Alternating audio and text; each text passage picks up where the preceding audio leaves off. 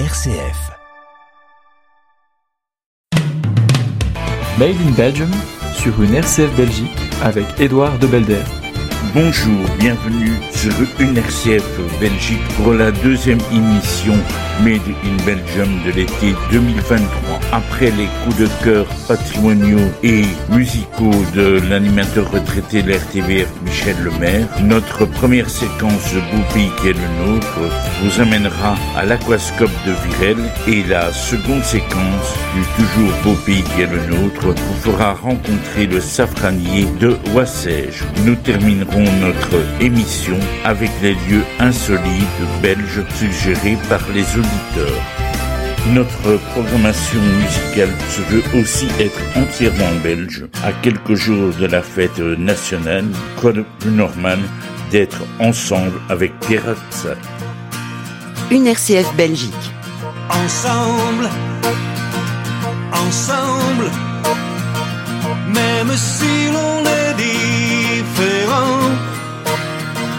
et savoir traverser le temps, tout simplement ensemble, ensemble, ensemble,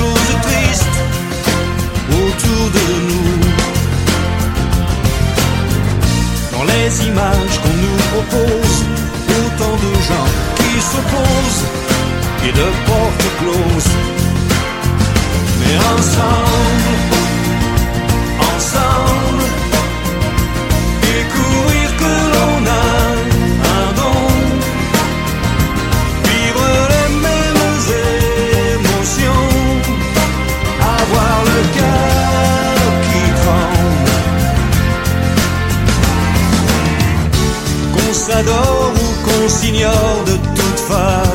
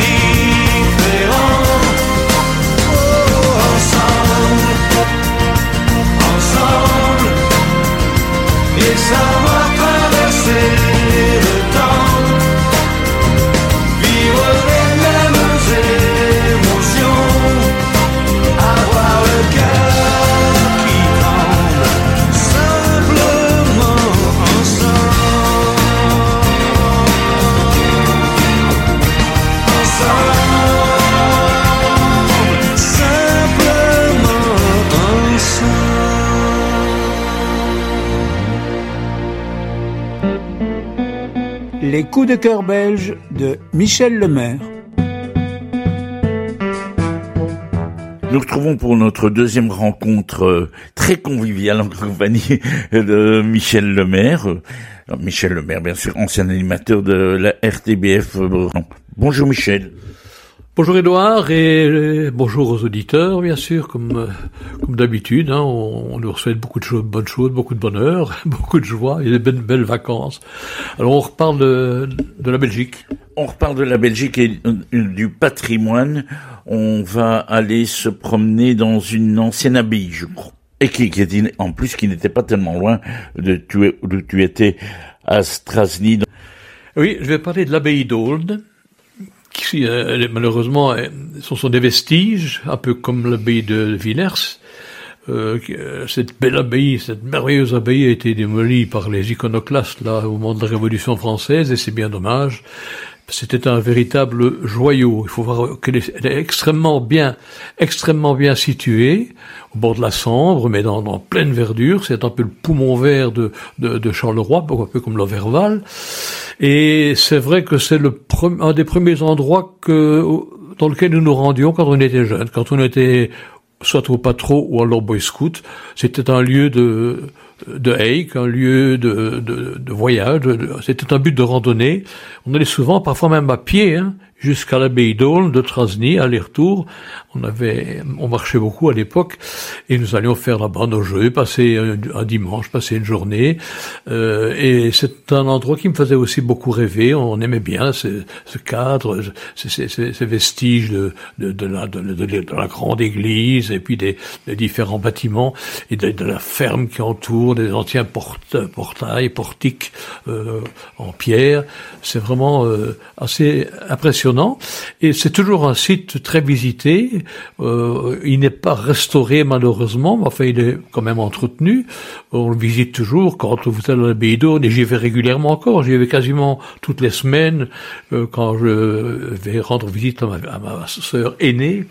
Euh, nous allons souvent manger un petit bout à l'abbaye d'Aune, boire un verre et on se promène là-bas tout autour de cette fameuse abbaye. Et croyez-moi, il y a toujours énormément de monde qui vient là. C'est quand les jours de fête, les jours fériés, les week-ends, euh, c'est vraiment euh, assez comble parce qu'il y a des promenades et euh, je crois que c'est un site fort intéressant. Il y a encore une grande ferme ancienne tout autour qui devait être la ferme de l'abbaye où il se passe pas mal de manifestations et des grandes manifestations musicales et culturelles. Et le coin était aménagé aussi avec euh, bar, restaurant. On est dans la euh, commune de Toin. Hein. Dans la commune de Toin, sur le territoire de Gauzé, pour être plus précis. Gauzé faisant partie de l'entité de Toin, comme Trosny fait maintenant partie de l'entité de Courcelles. C'était le regroupement des, des communes à l'époque, dans les années 60, souvenez-vous-en.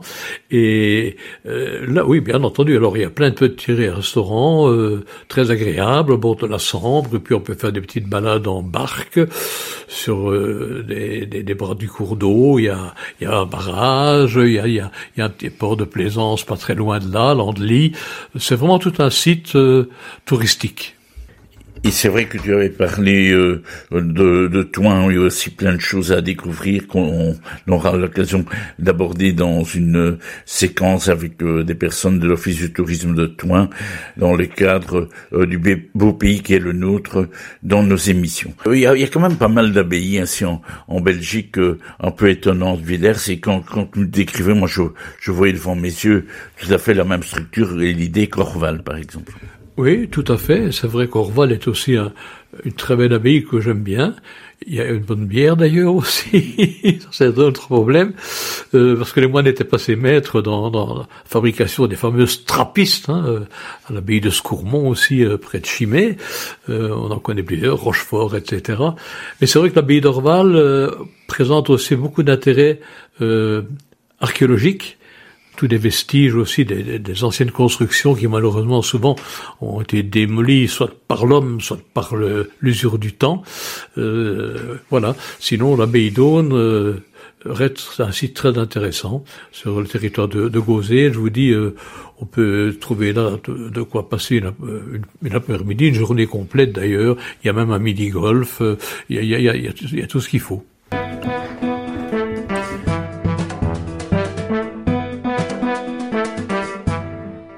Michel, comme euh, à chacune de nos rencontres estivales, dans quatre rencontres estivales, tu vas nous présenter un, chanteur euh, belge et puis on écoutera un extrait. Des, gens que tu as bien connus évidemment. Hein.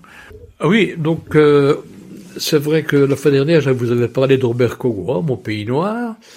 Et je voudrais quand même rendre un petit hommage aussi à un autre chanteur qui est plutôt d'origine de la région de Liège, qui est lui aussi malheureusement décédé. Euh, C'était Jacques Justin. Jacques Justin, avec qui j'ai beaucoup travaillé, qui faisait de très jolies chansons. On l'avait découvert avec une chanson qui s'appelait La Gavroche. Alors il a, il a fait une carrière intéressante. Il n'a pas été extrêmement connu, extrêmement populaire, mais enfin, euh, il était très apprécié. On l'a souvent vu à la télévision, on l'a beaucoup entendu à la radio, et il a aussi représenté la Belgique au Grand Prix de l'Eurovision de la chanson avec Fleur de liberté revient sur la terre, Fleur de liberté. Et je crois que dans le contexte actuel que nous vivons, avec la guerre en Ukraine, avec tous ces tous, ces combats, toutes ces guerres dans, différents coins du monde, on peut plus que jamais entendre ce grand message, revient sur la terre, fleur de liberté. Jacques Justin, c'est un grand hommage que je voudrais lui rendre.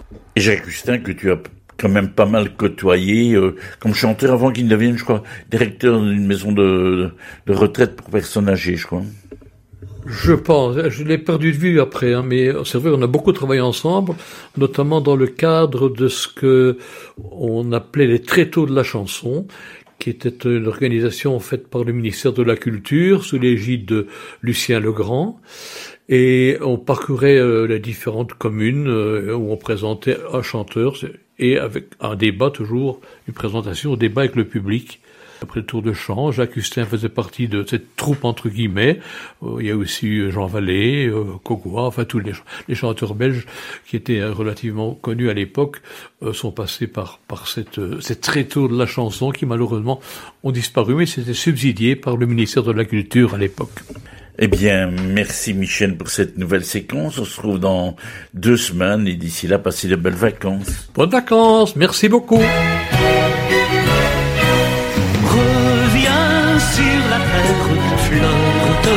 Liberté revient sur la terre, nos cœurs sont prisonniers. Il y a tant à faire et tant à aimer. Reviens sur la terre, fleur de liberté. Est-ce vraiment un enfant du bon Dieu que j'ai vu passer ce matin? Il avait l'air déjà d'un petit vieux qui n'attend rien du lendemain.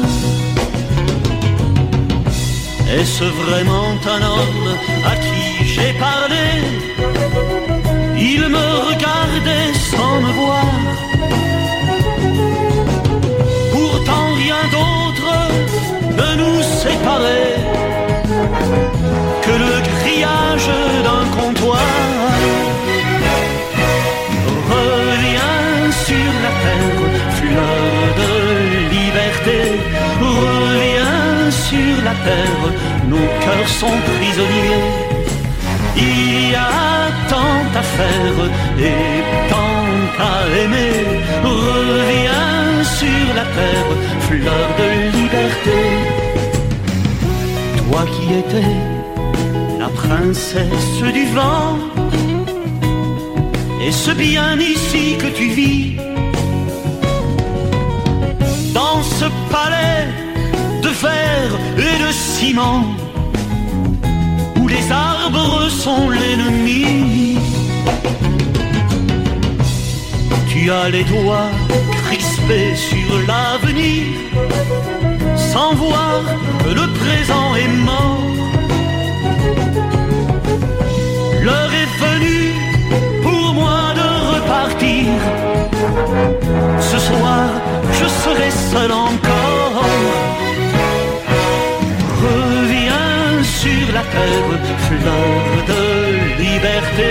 Reviens sur la terre, nos cœurs sont prisonniers. Il y a tant à faire et tant à aimer. Reviens sur la terre, fleur de liberté. Reviens sur la terre, fleur de liberté. Reviens sur la terre, nos cœurs sont prisonniers. Il y a tant à faire et tant à aimer. Reviens sur la terre, fleur de liberté. Les coups de cœur belges de Michel Lemaire.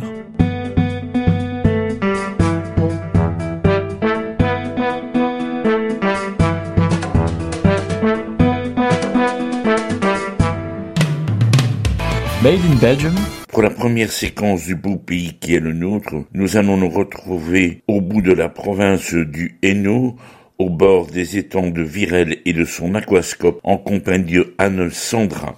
Après avoir écouté Anne, nous irons danser en compagnie du chanteur belge Loïc Notet. le beau pays qui est le nôtre. À la Belgique, gigue, gigue, que l'on pourrait danser. Dans cette émission, nous allons prendre le cap de la botte du Haineux, nous retrouver près de Chimay, en l'occurrence à Virel, en compagnie de Anne Sandra. Bonjour Anne. Bonjour Edouard. Alors merci d'être là euh, pour nous parler justement de l'aquascope de Virel. Alors l'aquascope de Virel, ben c'est c'est quelque chose de tout à fait particulier. C'est plus qu'un étang, c'est plus qu'une réserve. C'est c'est un lieu je dirais quelque part un peu magique euh, pour euh, pour la Wallonie euh, dans sa définition, notamment d'ornithologie. C'est un endroit euh, magique avec un magnifique paysage et un projet tout à fait particulier puisque à Virel, nous essayons de concilier dans un même lieu le tourisme, la protection de la nature, euh, la restauration des milieux naturels également, donc le développement de la biodiversité et bien sûr l'aspect découverte, sensibilisation à la nature et à l'environnement. Il y a diverses formes pour atteindre tous ces objectifs. Il y a d'abord la, la promenade guidée qui est hyper euh, sympa avec des guides qui sont passionnés et passionnants. Et notamment, ce qui impressionne, c'est le fait de voir aussi euh, euh, à travers des abris, on se trouve un peu en dessous de l'eau ou près de près d'autres endroits où il y a des oiseaux. Alors oui, donc euh, c'est également un centre nature. Donc nous avons un bâtiment qui permet d'accueillir les visiteurs avec euh, des espaces euh, muséographiques euh, permanents, parfois des expositions temporaires. Et comme vous l'avez dit, nous avons tout un réseau de bénévoles, les accompagnateurs nature, qui vous proposent des visites accompagnées à l'intérieur de ce bâtiment, mais aussi sur le parcours extérieur. Alors l'objectif du parcours extérieur, c'est de vous émerveiller à la nature, de, vous faire découvrir euh, la vie sous l'eau, au bord de l'eau, dans les arbres. Il y a bien sûr euh, des affûts pour l'observation. On peut vous louer également euh, des paires de jumelles. Et donc ce parcours, eh bien, peut se faire soit de manière autonome, donc tout à fait libre, en famille. Vous avez des modules de découverte, des panneaux didactiques. Et alors évidemment, il y a toujours nos fameux ambassadeurs, les accompagnateurs nature, qui eux vont pouvoir euh, partager eh bien leurs anecdotes, euh, tous leurs petits secrets à propos de la vie de l'étang au fil des saisons. Justement, au fil des saisons, on peut découvrir différents types d'oiseaux. Il y a des oiseaux euh, tout à fait particuliers chez vous et il y en a beaucoup en plus. Oui, alors c'est vrai que le décor va changer toute l'année et les habitants vont changer également. On peut évoquer par exemple la période de l'automne avec euh, tout le passage euh, des oiseaux migrateurs. Alors parmi ces oiseaux, eh bien certains vont parfois rester pendant une partie de l'hiver s'il ne fait pas trop froid, si les temps ne gèlent pas trop longtemps. Au printemps, bien entendu, eh bien on a euh, les migrations dans l'autre sens. Donc on voit là des oiseaux qui vont remonter vers le nord et qui vont faire une escale chez nous. Et puis évidemment, il y a tous ceux qui reviennent euh, pour s'installer, pour nicher, euh, se nourrir, élever leurs petits. Et donc euh, voilà, un, décor et, et une faune et une flore qui vont changer en permanence. En plus de cela, je crois qu'il y a moyen vraiment d'être immergé puisque vous avez quelques habitats, quelques chalets au bord de l'eau qui permettent vraiment euh, l'immersion totale. Oui, alors ça c'est un projet euh, tout à fait récent. Pendant toute une série d'années, nous avions deux hébergements euh, sous forme de sphères transparentes. Et là maintenant, on est passé à autre chose. Ce sont, trois cabanes euh, sur pilotis, donc vraiment au bord de l'étang.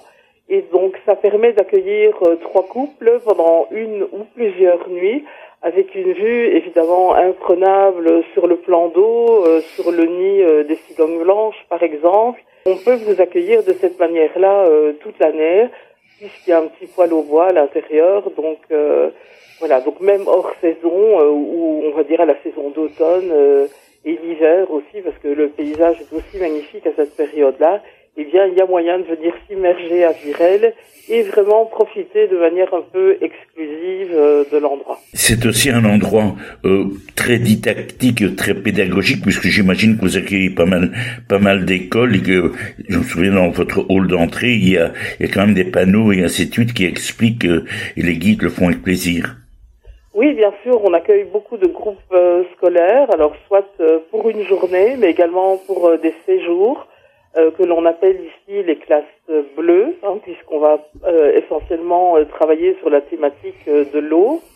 Et donc mes collègues animateurs nature prennent en charge des enfants de tous âges, donc on démarre à la maternelle, mais on va aussi jusque aux étudiants qui font des études d'instituteurs, d'animateurs par exemple. on propose aussi beaucoup de formations pour les adultes, enfin vraiment plein de choses. Et vous proposez aussi, je crois, en dehors des périodes scolaires, des, stages pour les enfants. Oui, alors les stages euh, pour les enfants, en général, euh, ce sont les vacances d'été, donc on est sur juillet-août. Mais alors maintenant, avec le nouveau calendrier scolaire, on s'adapte, donc ça veut dire que pour les autres périodes de vacances, euh, style les vacances qu'on appelait autrefois de la Toussaint, Carnaval, Pâques, etc., on propose également des activités. Donc là, en général, il n'y a pas d'hébergement, donc ça s'adresse plutôt aux enfants qui sont dans la région ou qui ont de la famille par ici. Et donc ce sont des stages euh, de cinq jours, mais les enfants rentrent chez eux euh, tous les soirs. Avec très très chouettes activités. On démarre avec les enfants de 5 ans jusqu'à 12 ans et parfois on a également des activités pour les adolescents. Vous êtes situé en tant que réserve naturelle, je crois? Oui, bien sûr. C'est un site euh, protégé euh, qui est euh, reconnue par la région wallonne. Donc c'est une réserve naturelle euh, agréée. Et d'ailleurs, c'est pour cette raison-là que nos visiteurs ne sont pas invités à aller partout. Donc nous avons toute la rive sud de l'étang qui est aménagée pour la découverte et pour le tourisme. Et si vous voulez découvrir les endroits plus secrets de la réserve naturelle, eh bien, on organise une fois par mois le tour complet de l'étang avec un guide nature. Et alors, ce qui est très chouette à faire également du printemps jusqu'à l'automne, ce sont les aubes sauvages en canoë. Donc, on part euh, dans un grand canoë indien. On emmène une bonne dizaine de personnes avec un animateur nature et on vit le réveil de la nature. Donc, on part vraiment au moment du lever du soleil. On prend le petit déjeuner au retour et c'est tout à fait magique. Au point de vue nature, il faut quand même spécifier que vous êtes dans une région un petit peu bénie, puisque vous avez les, bois et la forêt de Chimère, on n'est pas loin des lacs de l'Odeur, on n'est pas loin de Chimère, je viens de le dire, on n'est pas loin de grottes comme euh, près de Couvin, euh, ou de chouettes villages comme près euh, dans la région de Virouinval. Oui, c'est vrai.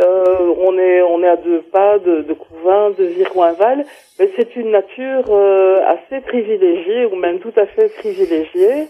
Euh, et on a la chance en fait d'être sur trois régions naturelles différentes, donc ça, ça apporte une grande diversité. On a euh, la grande forêt de Fagne euh, avec essentiellement des chênes et des charmes, et puis alors il y a des prairies également. Et puis on est juste à la limite de la Calestienne, la région calcaire qui accueille les grottes.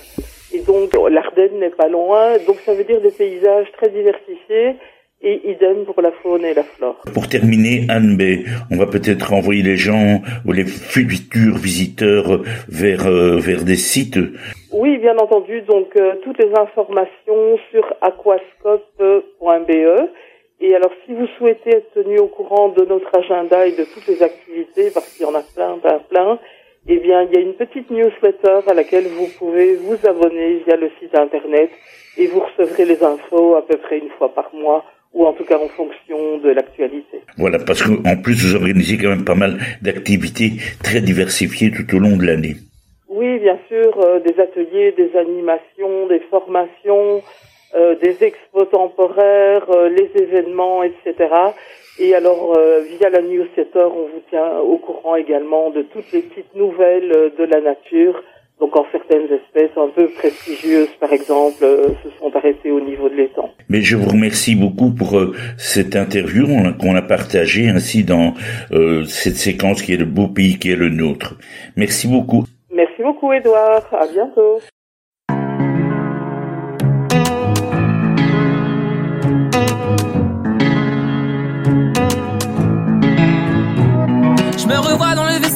Solitaire Avant qu'il ne me voie, qu'il ne me lacère Je me revois rêvant de danse, je finir en transe Sans gêne saigner le parquet, tenter ma chance. J'ai grandissé tout le temps comme nous rêve pas souvent. Imite-toi normalement, ne fais pas autrement. Laisse l'espoir aux enfants, ne perds plus trop ton temps. Et apprends la son, mon grand son, je ne donne pas d'argent. Alors j'ai jamais lâché, lâché pour m'y faire. Jamais je ne t'ai laissé sans rancune, laissons-nous valser au risque de déplaire, alors je suis souvent tenté, tenté pour le rêve. Jamais je ne te laisserai à la tienne, je le lève sans terre. Et regarde-moi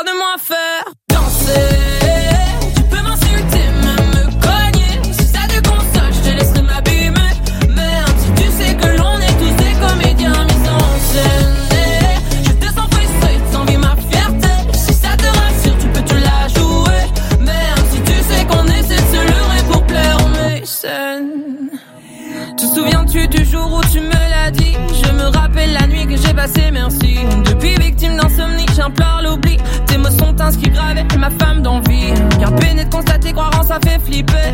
Assumer ce que l'on pense, c'est parfois risqué. On ne peut jamais rien dire sans jouer l'accusé. Ils adorent te condamner, c'est jalouse au point d'envier. Alors j'ai jamais lâché, lâché pour m'y faire. Jamais je ne t'ai laissé sans rancune, laissons-nous valser. Et regarde-moi faire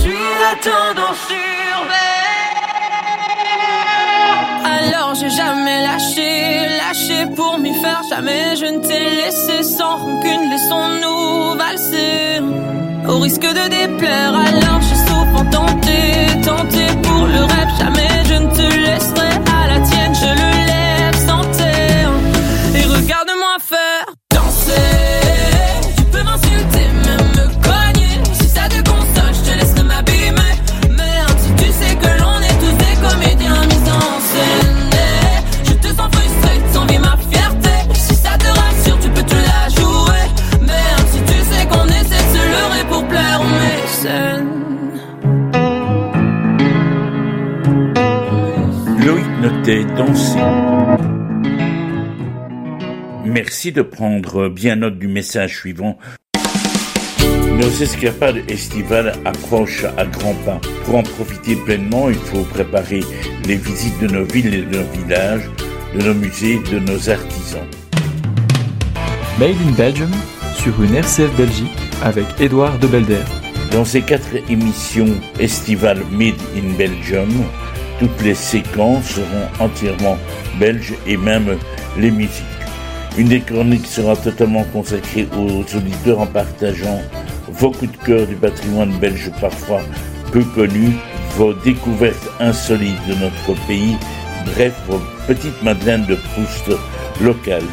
Envoyez-moi vos suggestions à edouard.debelder.rcf.be. Merci de votre collaboration et bel été à vous. À une bonne dizaine de kilomètres de la ville de Huy, nous allons retrouver le safranier Éric Léonard à Wassège. Le beau pays qui est le nôtre. À la belle gigue, gigue, gigue que l'on pourrait danser. Pour notre séquence, nous nous trouvons à Wassège, en SB liégeoise, en compagnie de, de Sabine et de Eric Léonard. Bonjour Eric. Bonjour, bonjour à tout le monde. Alors, Eric, vous êtes ici, on est dans une ferme qui a une particularité, c'est de faire de la culture de, de safran. Alors, expliquez-nous en quelques mots ce qu'est que le safran en fait, le safran, euh, nous sommes tombés dedans parce que tout simplement, nous avions envie de changer de vie. C'était vraiment ça le, but principal. Donc, mon épouse a vu une émission à la télévision euh, française sur la culture du safran. Et de là, on s'est dit, OK, pourquoi pas chez nous? Donc, on s'est renseigné. On a d'abord fait des essais pour voir si ça fonctionnerait ou pas. Parce que qu'est-ce que le safran? Le safran est une épice euh, qui sert comme exhausteur d'arôme, on va dire comme ça. Donc, en fait, elle colore, mais c'est pas vraiment le plus important. C'est vraiment un exhausteur d'arôme. Donc, le, le plat principal va être mis en valeur grâce à l'arôme du safran. Comme par exemple un bon steak au safran dans les rues d'Istanbul. La paella, que tout le monde connaît. Comment est née cette idée? Donc, avons vu une émission de télévision, une mise en œuvre, une mise en pratique. Et puis, ça se passe comment la culture du safran? La culture du safran est une culture facile en fait, hein, euh, mais qui est une plante euh, et une culture inversée par rapport à toutes les autres cultures. Donc pourquoi dire inversée? C'est-à-dire que nous autres, nous allons planter le safran au mois de septembre, il va fleurir directement un mois après, en octobre, donc ça, ça la rentabilité est très très rapide, et puis alors le feuillage va grandir de octobre jusqu'au mois de mai, avec une multiplication dans le sol. La multiplication veut dire que de un bulbe, nous allons nous retrouver que 4, 5 bulbes ou bulbilles. Donc c'est des petits bulbes. Et alors à partir du mois de juin, c'est euh, la période d'endormissement, on va dire, où le bulbe va s'endormir pour être à nouveau arraché, démultiplié ou bien rester dans le sol tout simplement jusqu'à septembre. Et donc on le récolte en octobre. Le safran, lui, est récolté en octobre. Donc en fait, le bulbe va une, deux ou trois fleurs par bulbe, peut-être plus. Ça dépend de la taille du, du bulbe que l'on met dans le sol. Et alors là, en fait, ça dépend de la météo également. Et alors là, donc la fleur, on l'accueille. On va euh, rentrer avec les fleurs qui ne vivent que, on va dire, 48 heures grand maximum. On rentre avec les fleurs directement dans nos ateliers où là, il y a toute une équipe qui va retirer le pistil. Donc un pistil, c'est trois petits stigmates rouges. On va le retirer hors de la fleur et on va déshydrater à 80 pour arriver à avoir vraiment du safran. Donc ça nécessite du personnel saisonnier d'une manière relativement brève.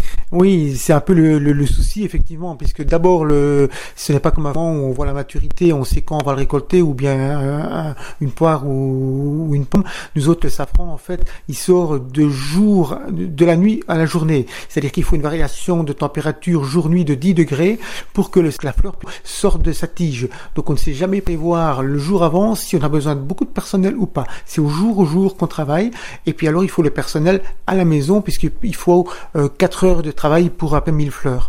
Vous cultivez autre chose Non, euh, à Xamine, on avait une boucherie à la ferme avant. Hein. Donc au départ, on a eu du cassis, on a eu une boucherie à la ferme, l'agriculture traditionnelle. Et depuis qu'on s'est lancé dans le safran, on a fait le, le, pari, le défi de devenir professionnel. Ça veut dire quoi? Ça veut dire qu'on ne fait que cela. Maintenant, il y a plusieurs cordes à notre arc. Donc il y a la récolte des fleurs pour faire le safran qui est commercialisé. Il y a la vente des bulbes à monsieur et madame tout le monde. Donc euh, il y a également la vente des bulbes à des professionnels, à l'étranger comme en Belgique. De ça, il y a beaucoup de tourisme, puisque en fait nous avons, on va dire, un à deux quarts par semaine qui viennent visiter la plantation. Donc c'est ce qui nous permet de vivre en fait. Donc voilà, on a plusieurs cordes à notre arc. Quel produit pour peut-on dériver du safran Et quel produit faites-vous euh, Uniquement le safran, les feuilles, les pistils C'est assez compliqué en fait, parce que le, safran est un exhausteur d'arômes, et si on travaille, si on veut travailler un produit qui n'est pas vraiment de qualité, parfois on a de mauvaises surprises. Donc en fait, beaucoup d'essais nous ont amené à faire euh, des liqueurs, à faire euh, des alcools, à faire des vinaigres, à faire des moutardes, des confitures, qu'est-ce qu'il y a encore Des petits bonbons, des biscuits. Donc voilà, on a quand même toute une gamme assez étoffée. Je crois qu'on a à peu près 40 produits différents où le safran dedans est un exhausteur d'arôme. Donc on le sent, par exemple la mayonnaise, on va sentir le safran dedans, mais si on prend euh, une confiture, on ne sent pas du tout le safran. C'est vraiment l'arôme de la fraise, par exemple, qui va être poussé en avant et qui va rester dans la bouche. Donc ça suppose que vous avez aussi un, magasin. Oui, disons qu'ici on se partage un peu en deux. Moi c'est plutôt tout ce qui est administratif, média, et, euh, et travailler dans, dans, dans, le safran évidemment à la campagne. Mon épouse travaille à la campagne, mais a plus pris tout ce qui est produit, euh, production de produits dérivés et alors de touristique. Donc voilà, on a chacun un peu nos, deux, nos deux boulots, quoi, différents. Vous êtes nombreux cela Oui, voilà. Donc en France, il y a une multitude de safraniers, mais qui sont euh, de petits safraniers, c'est-à-dire que par là, je veux dire par là, qui font autre chose à côté. En Belgique, nous, nous avons quand même formé, puisqu'on fait des stages, donc on veut guider les gens qui veulent se lancer dans le safran. Et nous avons lancé, je pense, entre 130 et 140 personnes en Belgique. Il n'en reste que très peu. Pourquoi? C'est que c'est un métier qui est exigeant, c'est-à-dire qu'il faut être bon agriculteur, même si c'est facile à cultiver, mais il faut quand même surtout savoir euh, le, le commercialiser. Et là, c'est beaucoup plus compliqué puisqu'il faut être sur la route quasiment tous les jours pour les trouver les restaurateurs, les boutiques qui revendent nos produits un peu partout en Belgique. Donc là, c'est tout un autre travail. Donc en Belgique, nous sommes les seuls professionnels. Je pense que pour la France, il ne doit pas y en avoir beaucoup. Je pense qu'on est peut-être les seuls aussi.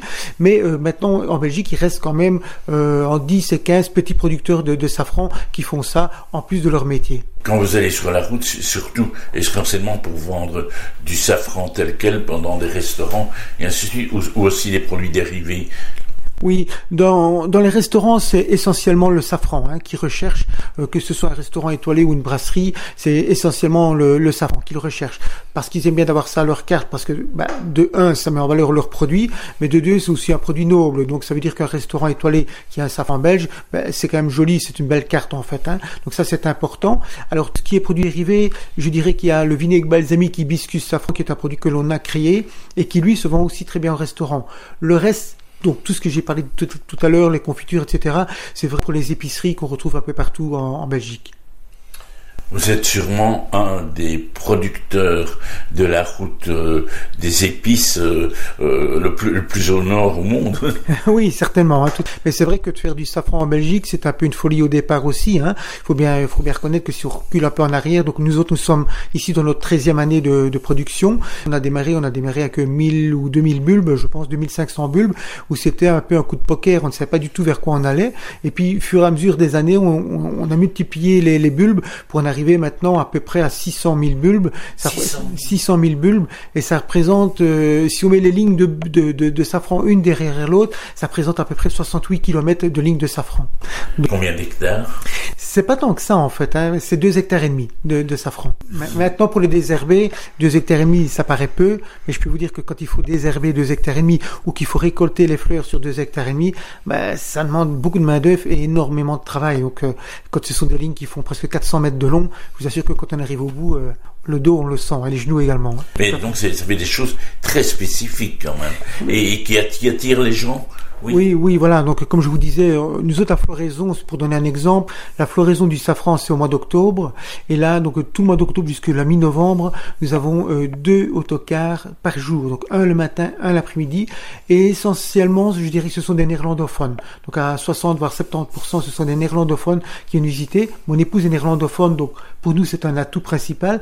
Et généralement, ils viennent chez nous et puis ils vont soit au Belgian Hall ou soit chez Upignac ou ils vont euh, ici dans le coin. Donc, il y a, y a, y a assez bien de choses un peu particulières à voir ici dans la province de Liège, mais aux alentours aussi, province de Namur, etc. également. Donc on a vraiment des, des autocars qui tournent dans toute notre région tout le temps, et c'est un bonus pour tout le monde évidemment. Ici en fait on est vraiment coincé entre le Brabant wallon, hein, on est à quelques kilomètres du Brabant wallon, et puis alors on a le Limbourg, effectivement, vous faites bien de le dire. On est, nous autres on est à cheval sur Namur et Liège, donc on est vraiment à la croisée de tout. Je crois que ce qui attire également, c'est le fait euh, un peu chez nous, mais comme chez euh, Belgian Hall ou même au même cité Et il y en a d'autres, hein, il y a la ferme flamande des escargots, on essaie tous de travailler un peu naturellement aussi, donc qu'est-ce que je veux dire par là? C'est qu'on n'utilise pas d'engrais, on n'utilise pas d'herbicides, on n'utilise pas de fongicides, nous ne sommes pas en bio, parce que le bio c'est un label, donc ça veut dire que ça engendre des frais, peut-être pas toujours non plus euh, nécessaire. Donc pour nous, on préfère se dire voilà, on travaille naturellement et on essaie de travailler le, le plus euh, le plus avec la nature en fait. Voilà, c'est un petit peu ça. Des visites, on en a toute l'année, mais les gens qui viennent maintenant, mais ils ne voient pas les fleurs. Donc ils ont ils sont assis dans une salle où ils ont une, une conférence avec mon épouse qui est interactive. Hein. Mon épouse ne les laisse pas dormir, mais ça dure une heure et demie à peu près. Et puis alors il y a une demi-heure d'achat magasin, etc. Mais au mois d'octobre, c'est complètement différent puisqu'en fait on a toujours un champ qui est tout près de, de la de la ferme. Et là, les gens vont voir le safran, ils peuvent vraiment entrer dans le champ, voir les fleurs, les sentir, parce que l'arôme est là dans, la campagne. Et alors lorsqu'ils reviennent à la maison, s'ils ont les pieds propres, mais généralement on s'arrange, on peut rentrer également dans les ateliers pour aller voir l'émondage. Donc l'émondage, c'est quoi? C'est les, premières fleurs qui reviennent, on retire le pistil hors de la fleur et on, on le déshydrate. Et donc les gens peuvent voir cette opération-là, qui est quand même une opération très très délicate à faire. En plus, euh, l'exploitation porte un nom, le safran de. Ah, ça, on nous l'a déjà demandé des centaines de fois. Oui, le- c'est le- une folle. Voilà. En fait, c'est le safran de Kochia. Donc, c'est C-O-T-C-H-I-A. Que veut dire le mot Kochia En fait, euh, mon arrière-grand-père euh, était prisonnier entre les deux guerres, hein, donc en 14-18 et en, qua- en 40. Et donc, en fait, il a, il a souffert très fort, mais c'est un monsieur qui voyait vraiment de l'avant, c'est-à-dire qu'il plantait les betteraves à d'autres périodes, etc. Et Kochia, en fait, c'est le surnom que tous ces, les salariés lui ont donné à cette époque-là. Et ça veut dire quoi? Euh, Ça veut dire un roseau qui plie et qui ne casse pas. Donc euh, mon grand-père était très grand, il a vécu les deux guerres et il a, il a sorti, je veux dire, il est sorti de la guerre avec plusieurs maisons, plusieurs hectares et- en propriété, etc. Donc c'est un, un visionnaire en fait. Et c'est pour ça qu'on a décidé avec mon épouse de reprendre un peu le nom de mon arrière-grand-père, vraiment pour le remettre en avant en fait. Voilà. Maintenant il faut qu'on lui fasse honneur, ça c'est obligatoire. Alors, vous nous donnez les références si des personnes veulent venir visiter, acheter, que sais-je encore. Ben, je pense que le plus facile, c'est quand même d'aller sur notre site internet. Hein. Donc c'est www.safrandecochia.com. Maintenant, si on met safran euh, Belgique, généralement on nous trouve assez rapidement. hein. Safran Wassège. Ou safran Loissège, voilà, on nous trouve immédiatement. C'est un numéro de téléphone? Oui, c'est mon, mon, mon GSM, donc c'est directement 0496 54 54 41. Répète? 0496 54 54 41. Une RCF Belgique. Le chanteur belge Pierre de Mar nous fait une déclaration originale. Un jour, je marierai un ange. Un jour je marierai un ange. On fera l'amour dans les nuages. En priant pour que rien ne change, tu sais. Une histoire ancrée dans les âges. Et docteur, un jour je marierai un ange. On fera l'amour dans les nuages. En priant pour que rien ne change. Et ici l'amour c'est beaucoup beaucoup trop superficiel On fait que te répéter un jour il tombera du ciel Et c'est toujours le même discours De belles paroles. Bientôt vous serez à court Non Aussitôt que le jour se lève Je m'en vais faire tout et je rêve Que plus rien ne bouge sauf nos lèvres. Je m'élève Eh. Aussitôt que le jour se lève je m'en vais faire tout et je rêve d'un amour n'existant pas qui pourtant m'attrustera. Docteur, un jour je marierai On fera l'amour dans les nuages. En priant pour que rien ne change,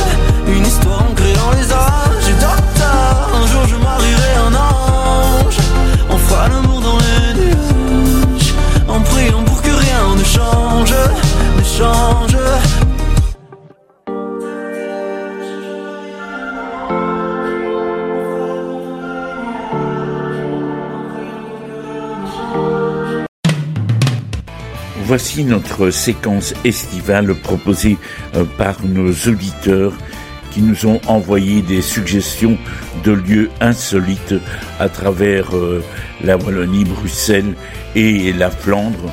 Aujourd'hui, nous tournons vers euh, Catherine de Tournai qui nous a fait trois propositions que nous allons découvrir. Tout d'abord, les fours à chaud Saint-André à Cherques avec le jardin de mémoire et celui de la naissance. Les chaud de Cherques ont été construits en 1840 et ont cessé de calciner la pierre à la fin de la Seconde Guerre mondiale. Ils ont été abandonnés depuis. Le promeneur qui les découvre aujourd'hui à quelques pannes à deviner quelle était la fonction de ces édifices dont l'austérité évoque plutôt un temple de l'ordre teutonique. À l'intérieur, la lumière naturelle éclaire chichement des enfilades de voûtes en plein cintre. À l'extérieur, la végétation torturée, touffue et desséchée dialogue avec la pierre qu'elle enserre dans ses racines. Nous restons dans la région de Tournai avec le moulin de Timogy, toujours une proposition de Catherine. Ce moulin a été reconstruit plusieurs années après avoir été détruit par une tempête et où l'on moue encore et à nouveau de la farine. Un bref historique en 1215, un moulin domanial construit par Jean de Timougy a subi des dégâts à plusieurs reprises au cours des siècles. Pour arriver en 2008 où une rafale de vent le détruit totalement. À la suite de ce tragique événement, et grâce à la ténacité de la population du village, toutes les pièces en bon état ont été récupérées et stockées.